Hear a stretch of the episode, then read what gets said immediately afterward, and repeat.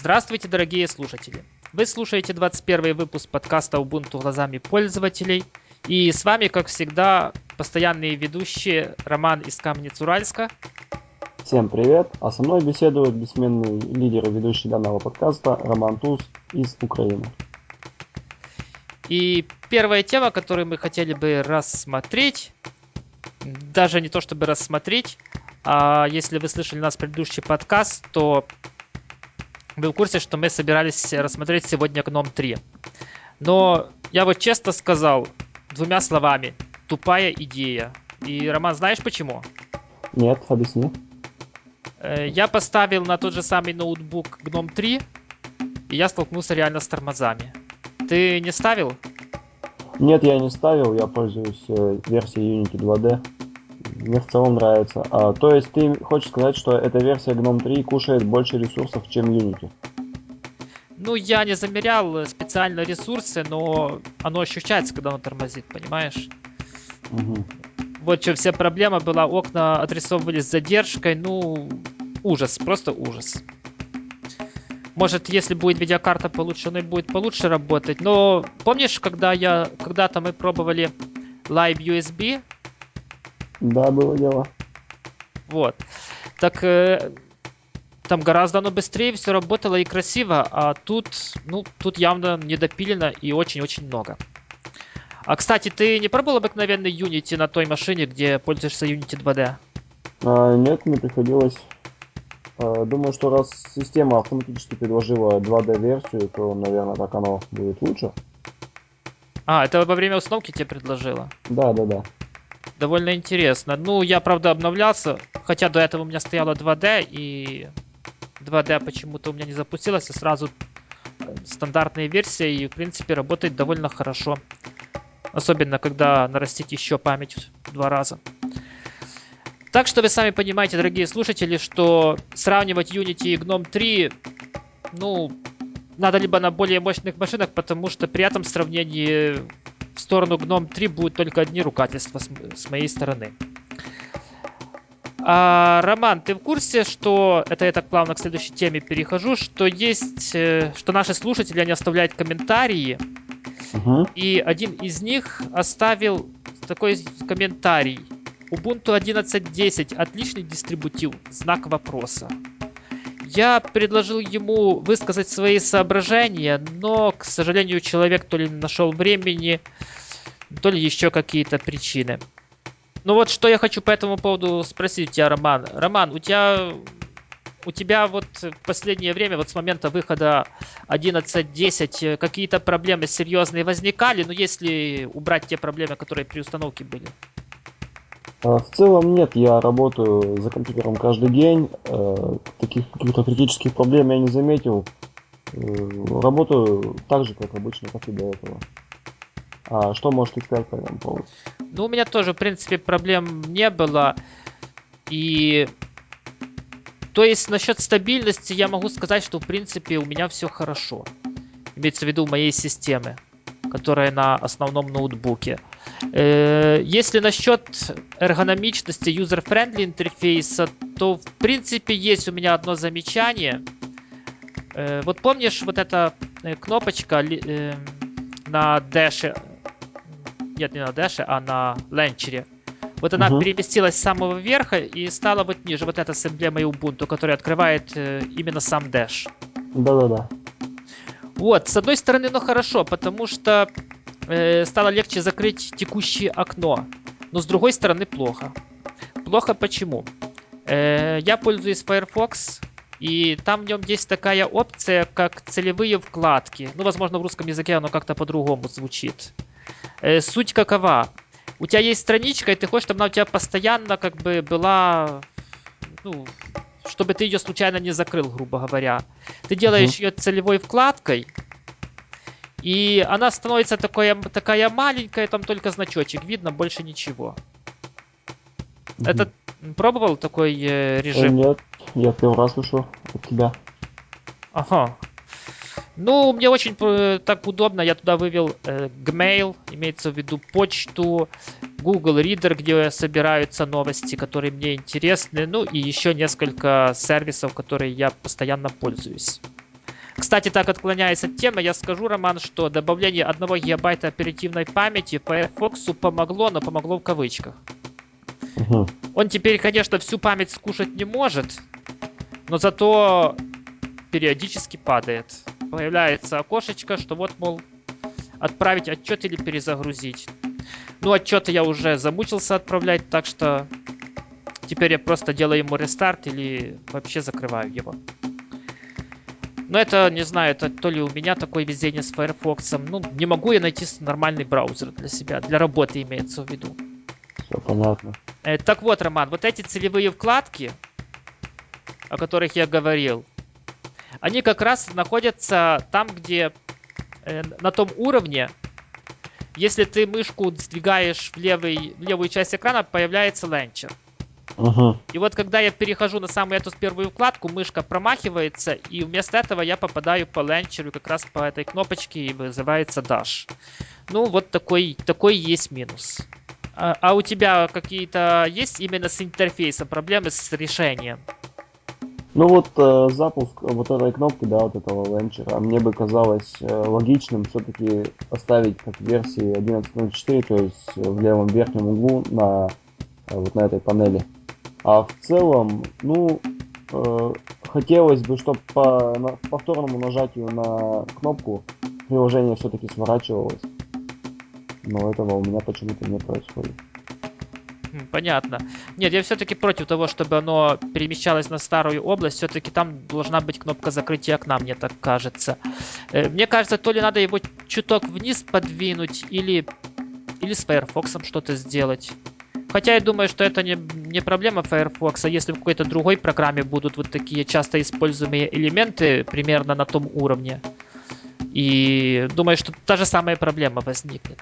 Ну вот, э, реально, я вот, кроме этой проблемы, я, я, в принципе, больше проблем не видел с Unity. Так что, наверное, Роман, можно сказать, что Unity это такое довольно хорошее решение от Canonical. Я имею в виду оболочка рабочего стола вот как средство для работы пользователей, пользователя.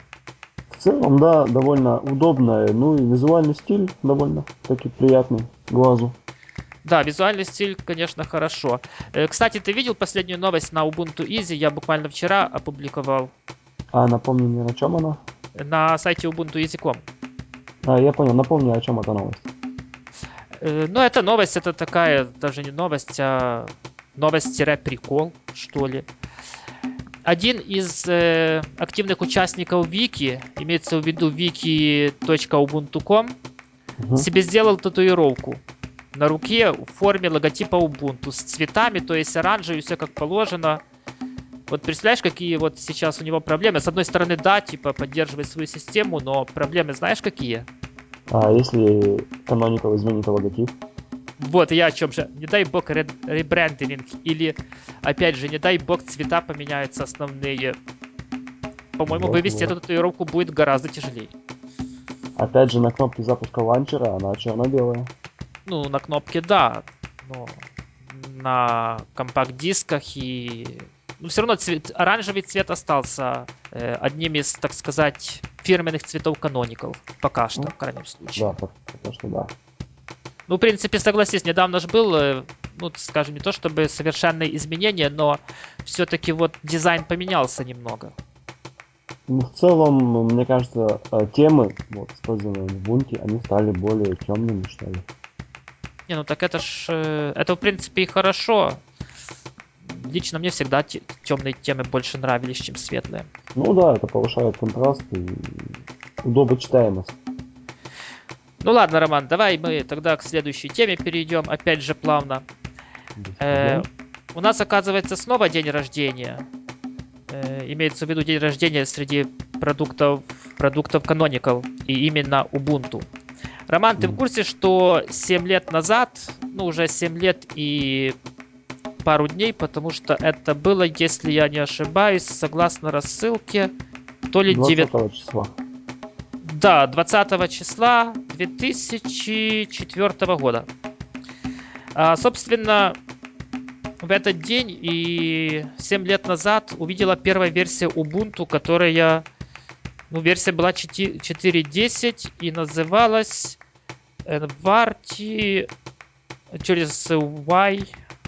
И нет, через W. А подожди, как, как второе слово, я уже забыл, честно говорю. Warhawk? Да, точно. И в принципе это один, э, ну это был самый первый дистрибутив. И вот что меня удивило, что там был гном версии 2.8. Роман, если не ошибаюсь, потом же все-таки шли версии 2.6? Да, насколько я помню, тоже э, на восьмой версии Ubuntu пользовался гном 2.6. Удивительно. А ты случайно не знаешь, чем именно 2.8 гном был э, таки, такой популярен? Или, или может только потому, что это была самая новая версия на тот момент? А возможно, это была самая новая версия. Canonical только-только начала разработку своего дистрибутива и взяла самую последнюю версию гнома. Да, вполне возможно. Что же там еще было интересно? Там был Firefox 09. О боже, вот бы эти часы, когда, когда оно работало не кушая столько памяти. Согласись, Роман? Да, было бы здорово. Э, также там был OpenOffice.org, не LibreOffice, тогда еще OpenOffice версии 1.1.2. Притом эта версия в, прошла сквозь многие дистрибутивы и уже, по-моему, то ли в 8.10 там уже пошла 1.1.3. Хотя я могу ошибаться. Не буду я утверждать. Так, и был в качестве IAM клиента имеется в виду клиента мгновенных сообщений Gajim. А потом уже его заменил Pidgin, которого впоследствии опять же заменил Empathy. Также еще был GIMP 2.0. Ну, уже, в принципе, вторая ветка GIMP. Сейчас там какая у нас актуальная? В Ubuntu стоит 2.6, а в разработке 2.8, по-моему. Да, которая с единым окном интерфейса, насколько я помню. Да, кстати, есть PPA, где можно 2.8 поставить, но, честно говоря, как-то оно...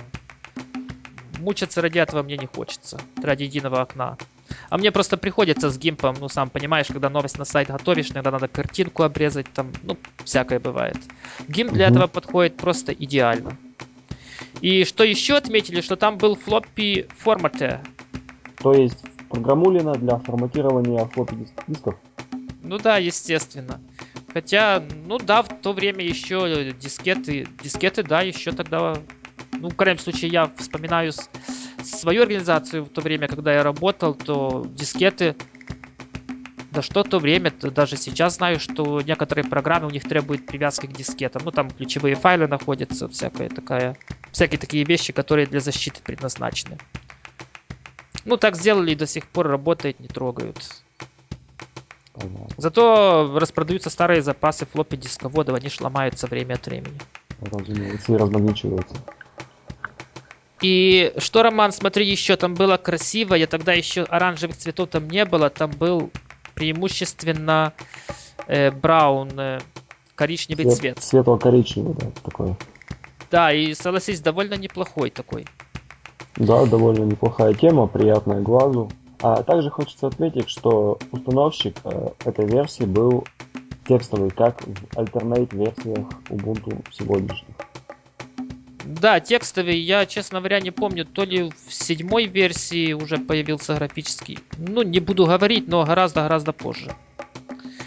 И, Роман, ты в курсе, что вот эту версию 4.10, да и в принципе любую версию Ubuntu можно скачать и попробовать на своей машине? Э, да, теперь я в курсе, и я обязательно это сделаю в ближайшее время. Посмотрю в виртуальной машине. Я тебе сразу дам пару советов. Первое, это на виртуальную машину однозначно, потому что оно э, ядришка там старая, хотя и 2.6, угу. но старая. И просто на некоторые ноутбуки оно просто не поставится. Ну, точнее, там надо будет такого шаманства, что оно того не стоит. Это первый момент. А второй момент, э, репозиториев-то уже нету, так что забудь там поставить поддержку MP3 и т.д. и т.п. Ну, только то, что на диске есть, вот он, то и будет работать. Ну и то хорошо. Ознакомимся, так сказать, с классикой. Э, Роман, а ссылочку мы дадим на где можно скачать вот эти старые старые дистрибутивы Ubuntu. Да, я думаю, что мы не такие жадные поделимся интересным. Ну, если я не ошибаюсь, там old releases ubuntu.com.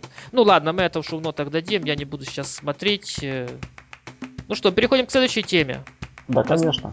А следующая тема, Роман, была от тебя, так что давай говори, чем тебя LibreOffice так впечатлил.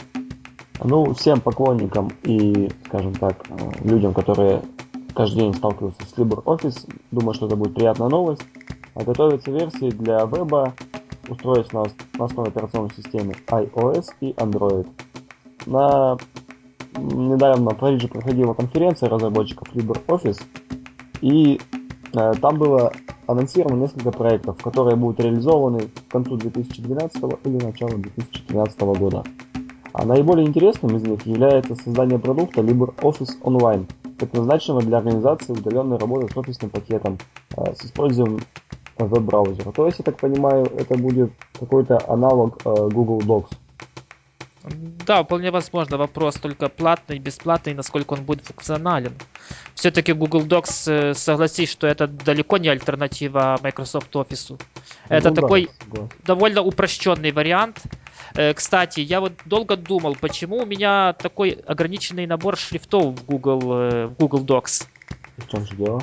А все дело было в том, что мне надо было переключить на английскую версию Google Docs, и у меня даже там шрифт Ubuntu появился. О как. Довольно нетривиальное решение. А в, российской версии есть Ubuntu, э, шрифт Ubuntu? А, к сожалению, я не пользуюсь Google Docs, поэтому... А, ну тебе проще.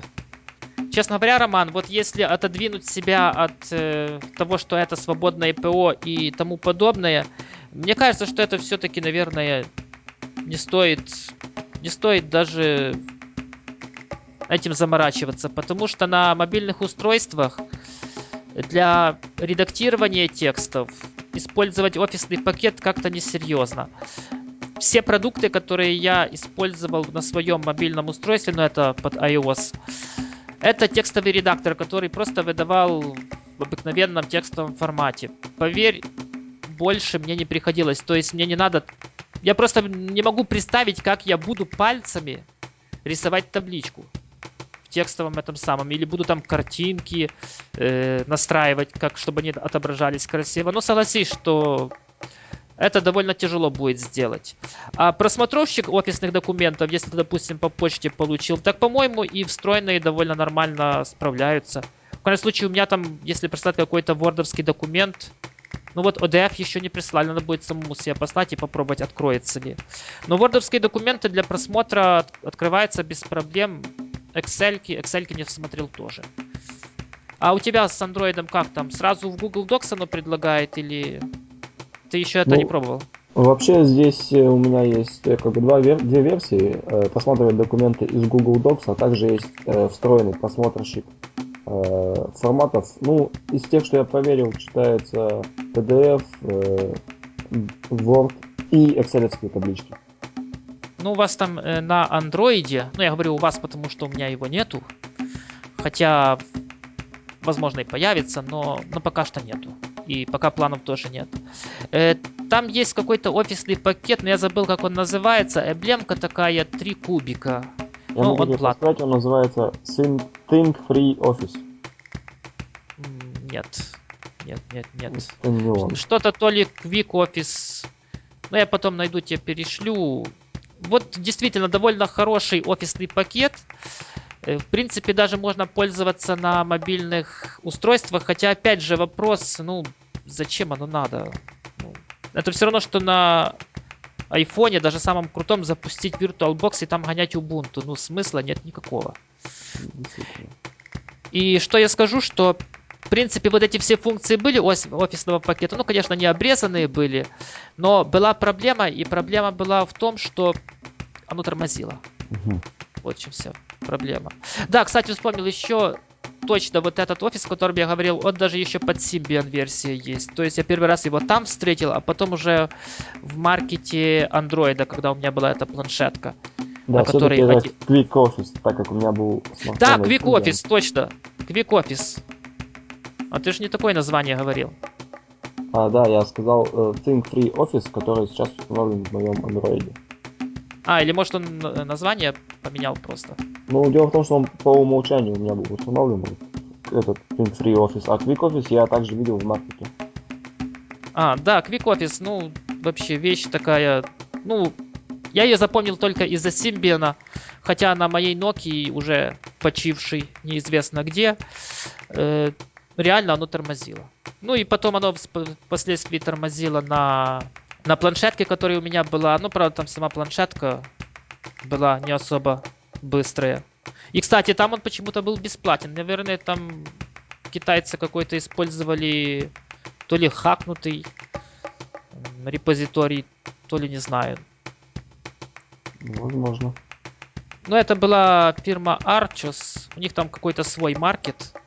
И вот действительно там некоторые вопросы возникают, почему у них эти вещи есть, которые в Android Market стоят денег. Но это уже на их совести, и в случае чего в суде придется им. У меня этой планшетки уже нету, так что совесть моя чиста. А за сим предлагаю нам попрощаться с нашими радиослушателями, пожелать им всего самого светлого и доброго. До новых встреч в эфире. С вами были, напомню, Роман Туз из Украины. И Роман из Камнец-Уральска, за что ему большое спасибо человеческое. Всем пока, до новых встреч. Пока.